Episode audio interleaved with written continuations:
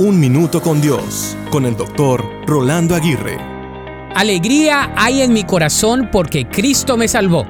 Esto es lo que dice un canto antiguo. Sin embargo, parece ser que las circunstancias de la vida tienden a atacar esa alegría y gozo que debe reinar en nuestros corazones. Por ejemplo, si eres un seguidor o seguidora de Cristo, reconoces que el final de esta vida no lo es todo y que tenemos una vida eterna.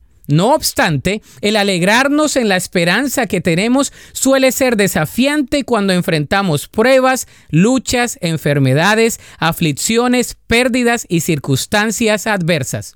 Lo bueno es que la alegría que profesamos como seguidores de Cristo no es una alegría temporal y circunstancial, sino una alegría permanente a través de Jesús. Como dicen por ahí, si bien es cierto que las alegrías suelen ser cortas, tampoco nuestros pesares son muy largos.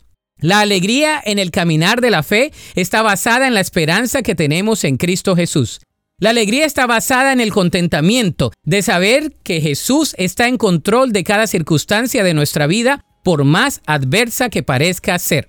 De modo que debemos recordar la fuente de nuestra alegría y el poder de la misma que radica en Cristo Jesús. La Biblia dice en Romanos 12:12, Alégrense en la esperanza, muestren paciencia en el sufrimiento y perseveren en la oración. Para escuchar episodios anteriores, visita unminutocondios.org.